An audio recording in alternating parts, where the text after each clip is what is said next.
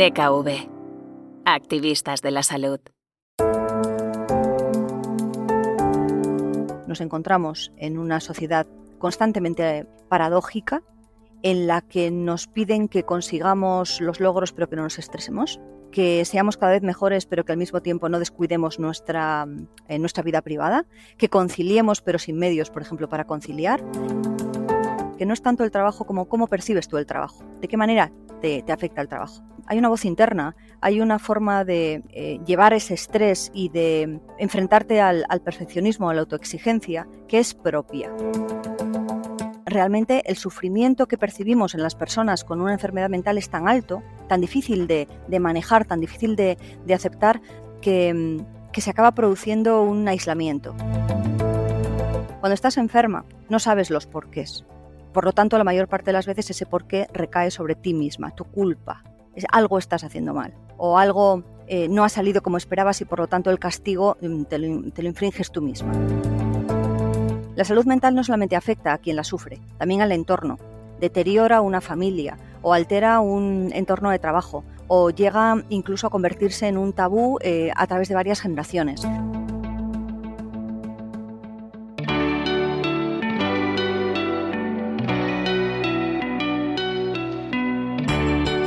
Voces activistas. Historias para inspirar y emocionar. Bienvenidos y bienvenidas a Voces Activistas, el podcast donde damos voz a las personas que nos ayudan a vivir un poco mejor.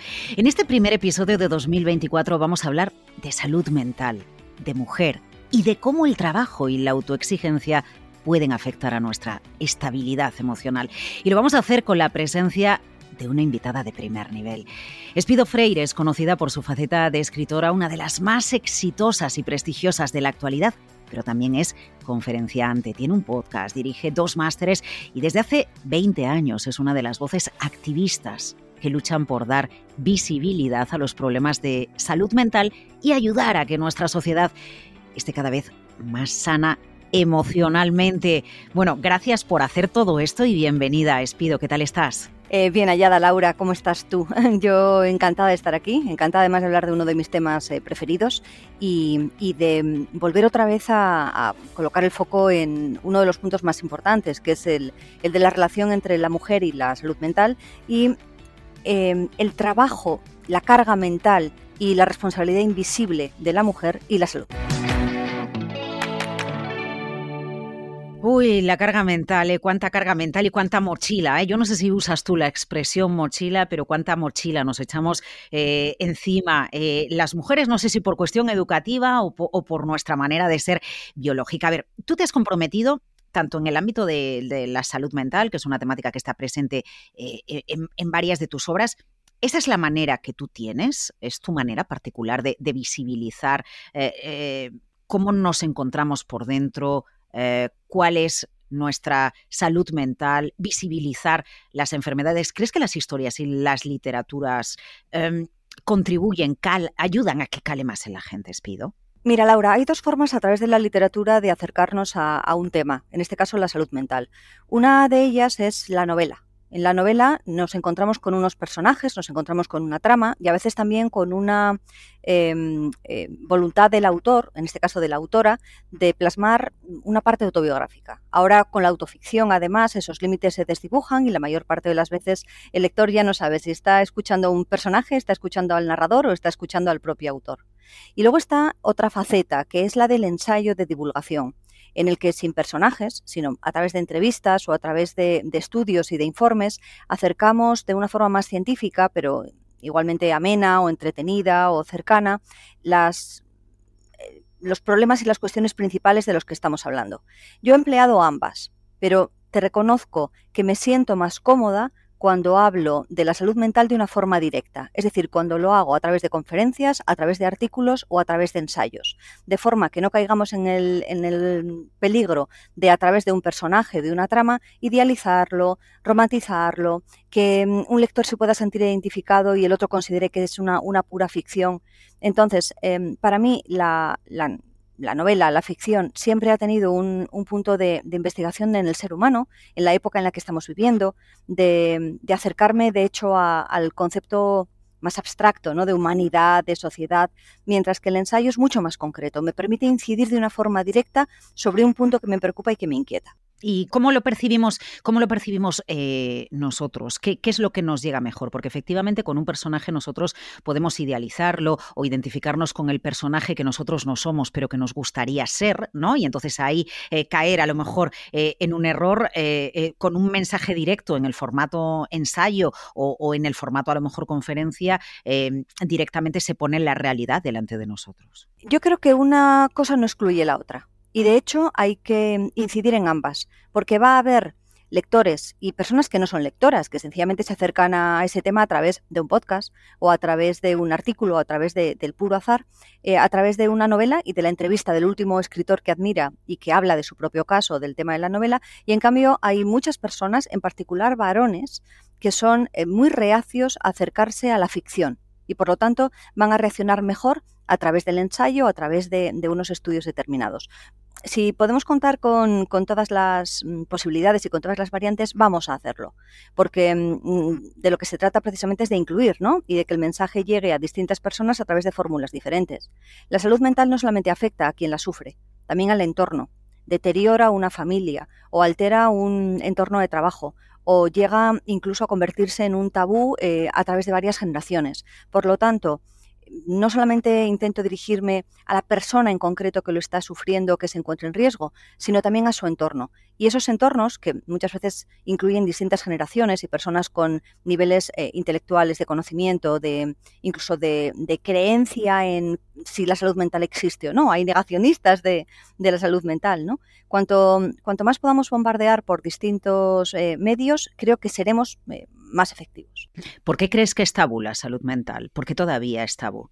Ah, bueno, pues porque históricamente em, arrastramos una gran ignorancia y un gran rechazo hacia quien es diferente y más aún hacia quien formula pensamientos o ideas o incluso en algunos casos experimenta alucinaciones o comportamientos raros, ¿no? Y por otro lado, porque realmente el sufrimiento que percibimos en las personas con una enfermedad mental es tan alto tan difícil de, manejar, tan difícil de, aceptar, que, que se acaba produciendo un aislamiento. Y luego estamos en una sociedad hiperproductiva, en la que cualquier persona, incluso el parado en un momento determinado, ¿no? Em, no solamente se ve apartado del entorno social, sino que se autoexcluye en muchos casos. Entonces, em, es difícil hablar con naturalidad porque mientras está enfermo, mientras está enferma, en mi caso, muchas veces eh, ni las ideas ni las palabras son las correctas o son las adecuadas, recurrimos muchas veces a clichés y también es muy difícil entender lo que alguien está experimentando y es invisible si previamente no se ha tenido un contacto con esa misma enfermedad o si no se ha experimentado en carne propia. Necesitamos mucha más empatía, mucha más formación y explicar además qué es lo que ocurre de una forma sencilla, desmitificadora y muy cercana. Claro, pero tú además que manejas también las palabras, sea escribiendo, sea a través de la conferencia, sea a través de, la propia radio. Eh, ponerle voz a las cosas, ponerle palabras a las cosas, ayuda a que existan a que sucedan, a que estén pasando. Y eso a su vez ayuda a que eh, se pueda visibilizar una realidad o, un problema. Qué bueno sería que con naturalidad dejara de ser un tabú y explicáramos, no me encuentro bien, me está pasando esto, y que eso tampoco supusiera socialmente, bueno, ni, una autoexclusión, que, podemos nosotras cometer a veces el error de callárnoslo y guardárnoslo, pero cuando lo, cuando lo exteriorizamos, que tuviera una buena acogida. Eso sería ya el primer paso probablemente, ¿no? Para empezar a enmendar la situación Claro que sí, Laura. Y es por lo que yo, eh, de hecho, he abogado y por lo que en el momento en el que fui capaz de, exponerlo, primero con los libros sobre trastornos de la alimentación y después eh, a través de otros medios, em, por eso lo, coloqué como, como una de las... Em, de los elementos más importantes de mi propia carrera, de mi propio discurso. Pero ten en cuenta una cosa, yo me lo puedo permitir. Es decir, me encuentro en una posición por escritora, por haber tenido ya una, cierta carrera, por tener una voz pública en la que primero se me escucha. El, ya el interés con el que se me escuche no, no puedo depender, no puedo decidirlo, ¿no? Pero tengo, tengo una voz que es pública y tengo un oficio en el que tradicionalmente se ha admitido que la enfermedad mental no solamente no era algo negativo, sino que a veces se asociaba a la creatividad. Es otro de los tabús, es otro de, las, de los tópicos. ¿no? Eh, si, si, perdemos ese toque de locura, eh, perderemos también la posibilidad de escribir o de componer o de, o de pintar.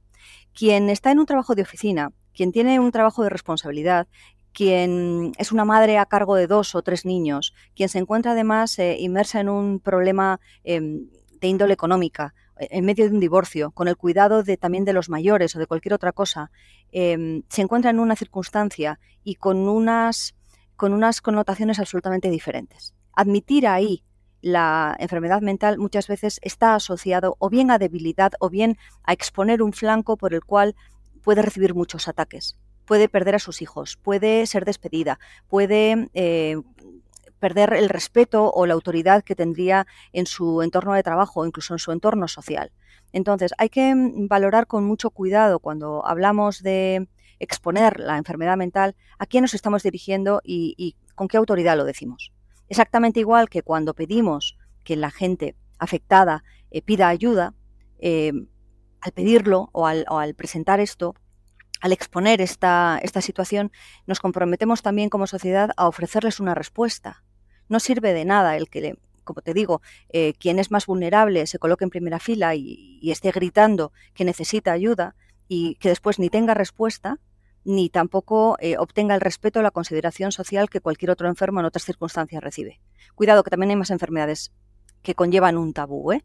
pero la enfermedad mental em, yo creo que en estos momentos es la que eh, más abunda, la más grave y la menos entendida de las enfermedades eh, apartadas, extrañas u oscuras que tenemos. Y habría otra que, tiene que ver con las enfermedades de transmisión sexual, que por ejemplo la sífilis además tenía unas connotaciones muy eh, relacionadas con la locura hace hace décadas, ¿no? Hace, en el siglo pasado. Pero, pero bueno, como lo cierto es que ahora mismo no es, no es un problema de salud pública, según parece, yo colocaría la, salud mental en primer lugar. Eh, eh, lo que te iba a plantear es, eh, tú realmente en un momento dado decides compartir tus experiencias, lo que a ti te pasa y compartirlo con los demás. ¿Qué feedback, qué, qué, qué vas notando en los demás, en las demás, en el momento en el que tú decides compartir cómo te encuentras? Yo he recibido una em, serie de reacciones muy amables, comprensivas e incluso mm, una, eh, un agradecimiento y, una, y un sentimiento de, de, una cierta admiración. Qué valiente eres, qué bien.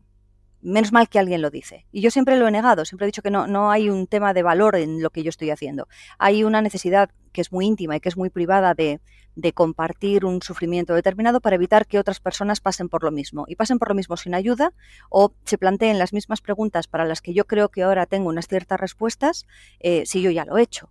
Porque ¿Por qué no vamos a compartir algo que puede aliviar una brizna de sufrimiento en, otra persona? ¿no? Para mí esa idea también de, em, aportar algo, de, que el sufrimiento que he experimentado pueda tener algún tipo de sentido para otros, me resulta me resulta un consuelo, me resulta una, una, forma de darle sentido a algo que posiblemente no lo tenga. Es decir, esto es una construcción mental también a su forma, ¿no? Mm, si no hubiera sido positivo, es probable que ahora tú y yo no estuviéramos hablando aquí, que hubiera sido sencillamente una declaración y a partir de ahí me hubiera retraído o lo hubiera experimentado de otra manera. Pero no ha sido así.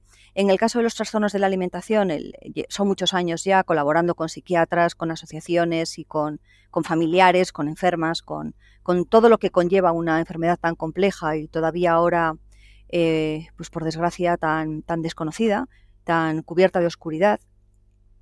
Y en el caso de la depresión, que es eh, la otra enfermedad mental que yo he sufrido, em, ya cuando yo hablé de ello me encontré una dinámica totalmente distinta a la anterior. en torno a 2015 aproximadamente, eh, que coincidía con el libro que publiqué sobre Teresa de Jesús, eh, Para vos nací, había mucho interés por parte de la sociedad por escuchar testimonios y por em, descorrer determinados velos sobre, sobre, sobre todo la depresión. Otra cosa es la esquizofrenia, otra cosa es eh, otro tipo de enfermedades que, todavía asustan más, que muchas veces requieren una intervención eh, mucho más activa por parte de, de, médicos, de psiquiatras.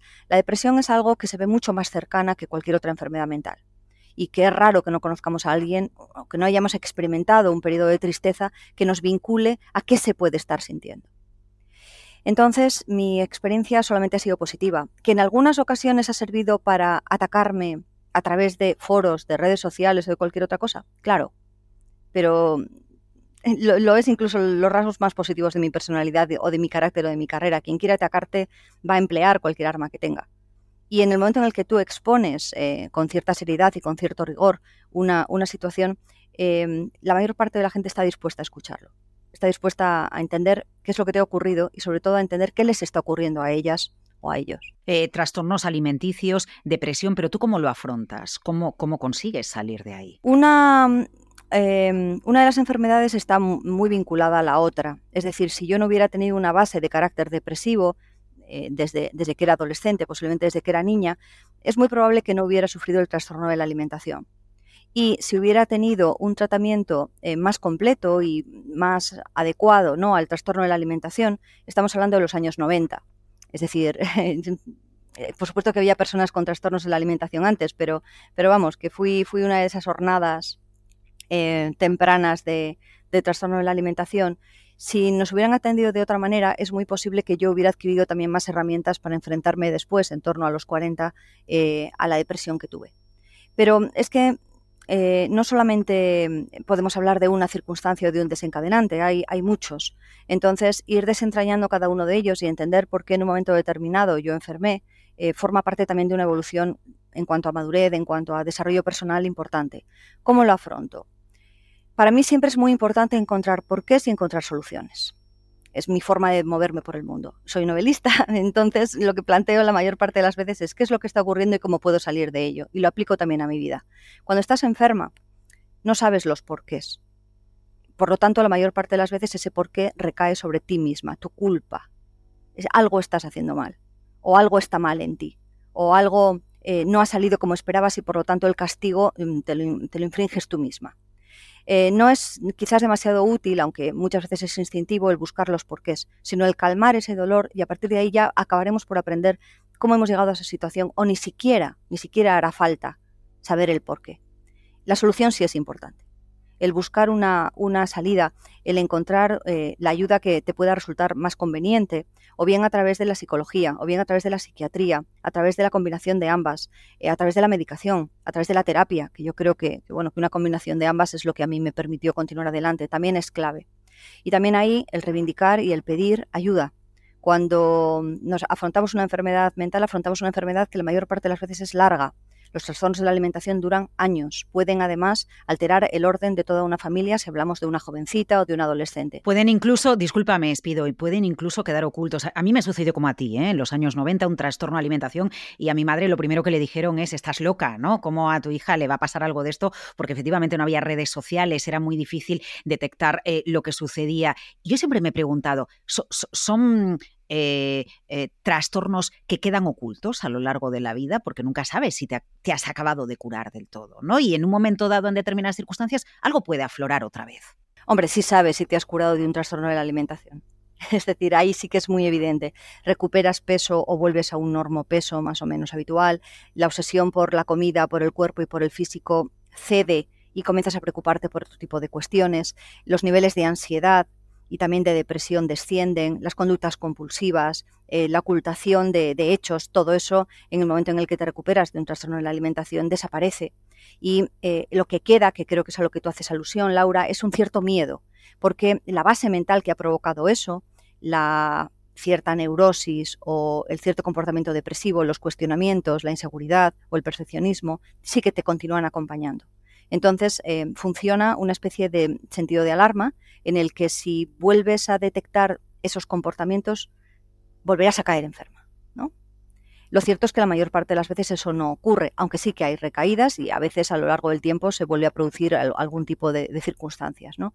Eh, lo cierto es que ese sensor lo tienes activado por una cuestión de pura supervivencia por no volver a caer o por no volver a, traspasar una línea roja determinada. Y esa línea roja la mayor parte de las veces la mueves tú. ¿Qué ocurre con las, con las chicas de nuestra generación, con las mujeres de nuestra generación? Que no solamente nos culparon a nosotras de lo que nos ocurrían, sino que también culparon a nuestras madres. Eh, bueno, era lo propio de, la época. Eh, por supuesto, las mujeres eh, nos podíamos curar de eso con un plato de alubias y dejándonos de tonterías y no se le daba más importancia. Era una cuestión de voluntad o de fuerza de voluntad. Eso hizo mucho daño. Primero porque continúa calando mucho más de lo que nos podemos imaginar. Cuando yo voy a institutos o cuando me encuentro en determinados entornos, continúo escuchando variantes de ese discurso. Y por otro lado, porque lo que menos necesita una enferma de trastorno de la alimentación es escuchar que la culpa es de ella, o que son imaginaciones, o que es una tontería. Agrava el problema. Em, hay una responsabilidad en la curación, pero nadie está enfermo porque lo desee. Eh, en una sociedad como la que tenemos, con una presión extraordinaria sobre el físico, sobre la juventud, sobre em, los logros de las mujeres en transformación constante, porque se está moviendo la portería a nuestras espaldas y el suelo a nuestros pies, es muy fácil que haya un porcentaje importante de personas más vulnerables que acaben sintiéndose enfermas. Muchas veces es un malestar, pero otras veces caemos directamente en una, en una enfermedad. ¿Por qué esa diferencia entre el malestar y la enfermedad? Por otras circunstancias genéticas, ambientales, la posibilidad de recursos, la posibilidad en un momento determinado de mm, salir de ese entorno o por otro cambio de entorno en el que mm, eh, se pueda contrarrestar las influencias que tú estás teniendo. Es decir, son enfermedades multifactoriales y eh, cuanto, cuanto más sana sea la sociedad, menos posibilidades. El problema está en que ahora mismo no estamos en una sociedad que favorezca en absoluto ni una salud mental, ni, ni un buen desarrollo de las enfermedades mentales, ni una salida fácil de ellas. Eh, me gustaría, eh, lo sugerías en tu respuesta, pero dar un paso más y conocer tu opinión acerca de hasta qué punto nuestro entorno laboral o nuestra autoexigencia laboral o nuestra actividad frenética, que por ejemplo es uno de tus casos, ¿no? Estar, estar con muchos frentes abiertos eh, en el ámbito de tu trabajo puede afectar o te ha acabado afectando a ti para, para llevarte a situaciones de, de ansiedad o de depresión. Bueno, una de las frases que yo he escuchado más a menudo por parte de expertos, y eh, estoy de acuerdo con ella, es que no es tanto el trabajo como cómo percibes tú el trabajo, de qué manera te, afecta el trabajo. Porque en un entorno laboral, em, incluso con, un gran, con, una gran presión, con una necesidad de resultados muy inmediatos, hay personas que, enferman, hay personas que acaban dimitiendo porque consideran que no, les, que no les compensa y hay personas que, bueno, más o menos sobreviven pueden soportar ese grado de, estrés. Entonces, hay una, hay una voz interna, hay una forma de, eh, llevar ese estrés y de enfrentarte al, perfeccionismo, a la autoexigencia, que es propia y que se va a producir estés en un puesto de altísima responsabilidad o no tengas absolutamente nada que hacer, hayas cumplido con tu vida laboral, te encuentres en, en, un retiro dorado en el que la mayor parte de la gente no está preocupado y en cambio tú sí. El perfeccionismo no elige ni a las personas ni a las edades, la autoexigencia tampoco. Y lo vamos a encontrar incluso entre monjes contemplativos que desean alcanzar la perfección. Cuando hablo de Teresa de Jesús, por ejemplo, no es algo, no es algo casual. Ella experimentó enfermedad física y, enfermedad mental también. Tuvo eh, audiciones, es decir, tenía eh, locuciones, escuchaba eh, alucinaciones auditivas y también tuvo visiones. Hay quien lo interpreta desde una perspectiva religiosa como una, como una conexión con Dios. desde, desde el entorno psiquiátrico lo que podemos estar hablando es de una alteración de, todas sus percepciones. ¿no? Su deseo de perfección, en este caso, tenía que ver sobre todo con alcanzar la unión con Dios. ¿Te puedes imaginar que alguien sea competitivo en eso? Teresa de Jesús lo era. Y muchos de los carmelitas y muchos de los mm, contemplativos, las órdenes contemplativas que en aquel momento eh, estaban en auge, insistían en la humildad, insistían en que eso no era un buen camino. Después ya se lanzó a las fundaciones y ahí gran parte de la ansiedad y de los nervios, que de, los nervios es una expresión muy antigua, ¿no? pero de la, de la tensión nerviosa que tenía se pudo dirigir hacia una acción y desaparecieron tanto las locuciones como las visiones.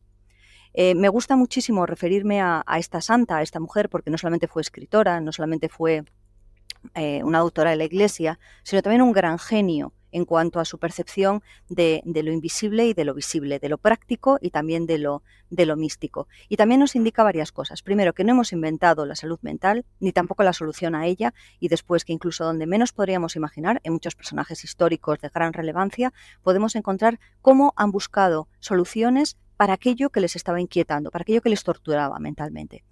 Respondiendo de todas maneras de una forma más directa a tu trabajo perdón, a tu pregunta, un entorno de trabajo en el que estemos satisfechos, en el que haya posibilidad de diálogo y en el que eh, se, eh, se, puedan consensuar determinados, em, determinados pasos, favorece eh, una salud mental mayor, más equilibrada. Lo que ocurre es que, como decía antes, nos encontramos en una sociedad constantemente eh, paradójica en la que nos piden que consigamos los logros pero que no nos estresemos, que seamos cada vez mejores pero que al mismo tiempo no descuidemos nuestra, eh, nuestra vida privada, que conciliemos pero sin medios, por ejemplo, para conciliar. En el caso de la mujer es además muy sangrante por, bueno, pues por, por, los ciclos vitales, ¿no? que coinciden también con los ciclos más productivos desde el punto de vista económico y lo que, lo que estamos haciendo es retorcer la mente humana hasta unos extremos eh, absolutamente negativos, hasta unos extremos en los que no nos debería extrañar la prevalencia de, enfermedades mentales que estamos viviendo en este momento. Porque además ha llegado en los últimos tiempos una capa mayor de presión, que es el miedo a la enfermedad, que ha sido el confinamiento, que ha sido la desconfianza hacia las autoridades y que ha sido también una amenaza de crisis económica o de inestabilidad económica para la, la inmensa mayoría de la población, que añade a lo que ya estábamos soportando antes una capa extra. Recuerda ese elemento multifactorial. Si añadimos todo esto en muy poco tiempo, además, y de forma general, eh, tenemos la explicación a lo, que, a lo que nos están advirtiendo los psicólogos y los psiquiatras. ¿Y nos pasa más a nosotras, más a las mujeres que a los hombres o es por igual? Bueno, pues, pues porque esta sigue siendo una sociedad desigual, una sociedad en la que no solamente hay una carga de trabajo mayor hacia las mujeres, sino una exigencia constante desde que son poco más que niñas hasta, hasta que prácticamente fallecemos y por lo tanto eh, sobre aquello en lo que se ejerce mayor presión, más fácil es que se rompa. De todas maneras, eh, las estrategias de adaptación de las mujeres también han sido muy eficaces. Primero porque dentro del rol de la mujer perfecta eh, existía el autosacrificio, la inmolación, y eso era valorado.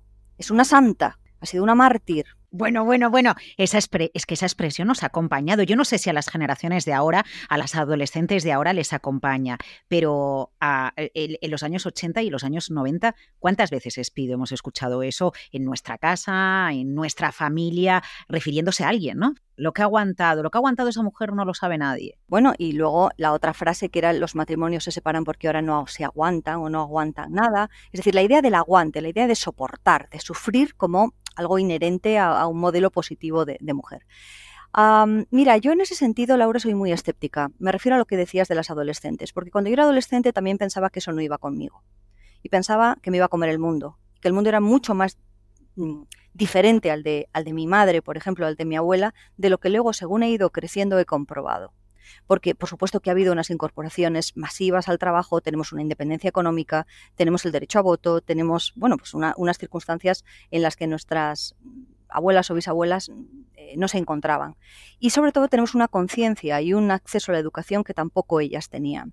Pero eh, eso es lo que ocurre de puertas para afuera. De puertas para adentro y sobre todo de cabeza para adentro, hay muchas estructuras que continúan intactas, y no solamente del tiempo de nuestras abuelas, sino mucho más atrás. Cuando yo escribí La historia de la mujer en 100 objetos, que ha sido mi último libro, un ensayo que va recorriendo la historia de la mujer a través de, la historiografía de los objetos, me sorprendió descubrir lo conectadas que estamos con mujeres de hace siglos en cuanto a temas relacionados con el aspecto físico y nuestra propia valía, por supuesto con la maternidad, frente a la maternidad o la ausencia de ella. Eh, el, deseo de ser madre y no poderlo, no, poderlo lograr, es eh, algo que se encuentra en, textos antiquísimos, se encuentra en la Biblia, se encuentra en la Odisea, se encuentra en la Ilíada. El, desgarro por la separación, por la viudedad, por la pérdida de alguien querido, la, la manera en la que se buscaba un comportamiento adecuado a ese momento y a esa sociedad de la mujer. Y todo eso lo hemos absorbido y también lo absorben los varones, de una, de una forma eh, casi invisible y, lo acabamos por revelar. Es decir, no solamente estamos manifestando eh, algunas enseñanzas que nuestras antepasadas más directas nos, nos, marcaron, es que el ritmo social no puede hacer prácticamente nada con siglos y siglos de tradición. Y aquí eh, yo, por ejemplo, vivo en una gran ciudad, en la que tengo un cierto, una cierta libertad de acción, es decir, nadie me mira por la calle si llevo un vestido más extravagante o si tengo un comportamiento raro, nadie se entera.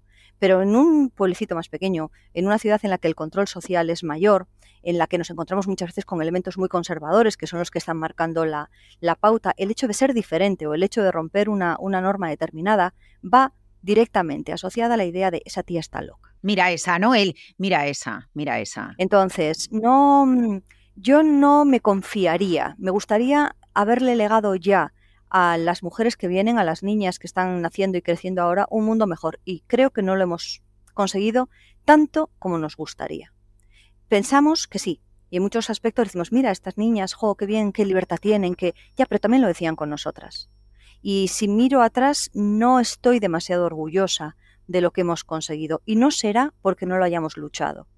Pero bueno, habrá que continuar. Al fin y al cabo, eh, esto es una cadena y vamos continuando y vamos legando el conocimiento, la experiencia, las circunstancias. Tienen todo el derecho a no escucharnos, como nosotras no escuchamos tampoco a quienes vinieron antes. Tienen el derecho a pensar que han descubierto el Mediterráneo, el feminismo, el universo, eh, la sexualidad. Tienen todo el derecho, porque también nosotras hicimos eso. Y a partir de ahí, confiar, transmitir, eh, amar mucho todo lo que se pueda, perdonar y, bueno, y ese consejo que daba también Teresa Jesús, ser un poco humildes, ¿no? Porque tampoco nosotras hemos conseguido ni hemos tenido a nuestro eh, bajo nuestros pies el mundo. Eh, lo que pasa es que, mm, Espido, también es nuestro deber, tenemos que dejar a las nuevas generaciones, a las niñas, a las chicas, a las adolescentes, que descubran, como lo hicimos nosotras, pero también tenemos el deber de recordarles que ellas siempre pueden, que, que los hombres no acuden a un, a un evento, a una ponencia eh, con una perfección que supera el 100%, que no nos pongamos barreras nosotras y que sigan dando pasos. ¿no? También es nuestro deber, por lo menos verbalizando, volviendo a lo del principio, ¿no? que verbalicemos la situación que nosotras vemos a ver si eh, bueno, pues las nuevas generaciones se quedan con algo. Y hay que tener en cuenta una cosa, Laura. Antes hablábamos de emitir ese mensaje por distintos medios.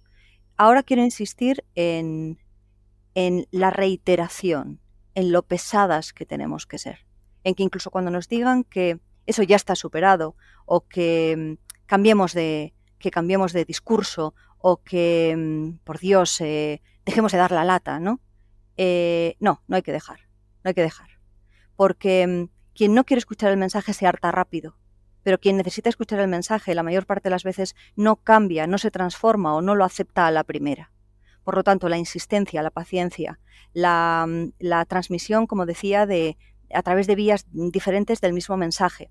Y de un mensaje además que, que en ningún caso es dañino, es decir, que no va en contra de nadie, que tiene que ver con, con que cada una de, de, las personas que esté en nuestro entorno se sienta a gusto, pero no a costa de otros no a costa de un desequilibrio de trabajo, no a costa de un desequilibrio de responsabilidad, no a costa de un canon, por ejemplo, de belleza que mm, sea mucho más cruel con unas que con otros, no a costa de, unas exigencias respecto al comportamiento sexual, respecto a nuestra identidad, respecto a, nuestras decisiones vitales, eh, que, lleguen muchas veces a, generar eh, pues, frustración y estrés y dolor.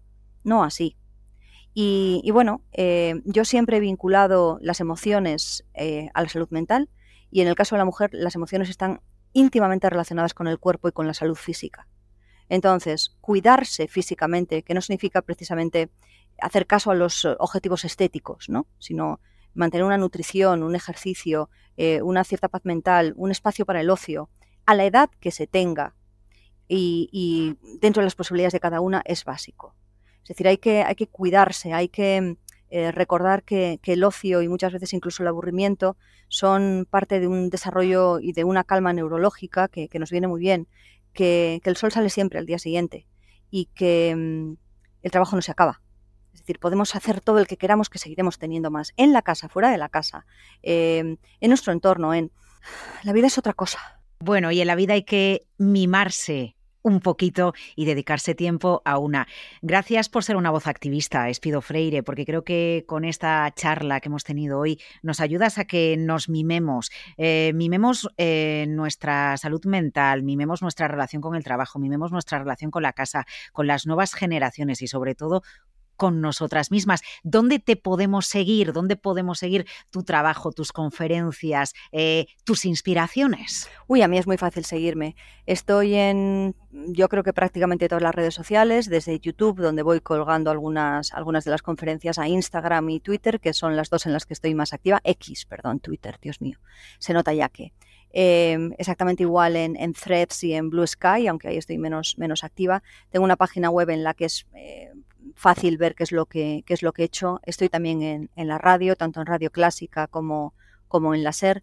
Pero bueno, yo creo que eh, a través de, mis redes sociales, que son siempre Espido Freire, ¿no? y de la propia web pueden, pueden ver qué es lo que estoy haciendo, pueden eh, ver otra actividad que a mí me, ha dado, me ha brindado una gran felicidad, que son los viajes literarios, que es el viajar con lectores y con personas interesadas en un tema determinado a lugares como Inglaterra o como Austria o como Irlanda para eh, no solamente disfrutar de esos paisajes y de, y de, la historia de esos lugares, sino también de sus escritores, de las novelas que, en las que estuvieron ahí antes de estar. ¿no? Y, bueno, de todas las eh, locuras que se me van ocurriendo. Para mí es importante el cambiar de trabajo dentro del mismo trabajo, es importante estar activa y es importante sobre todo que esa llama pequeñita de creación no, no se apague, no se amortigüe.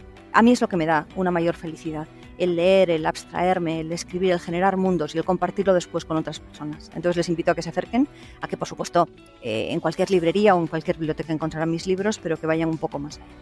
Les pido muchas gracias por esta conversación. A ti, un abrazo, hasta cuando quieras.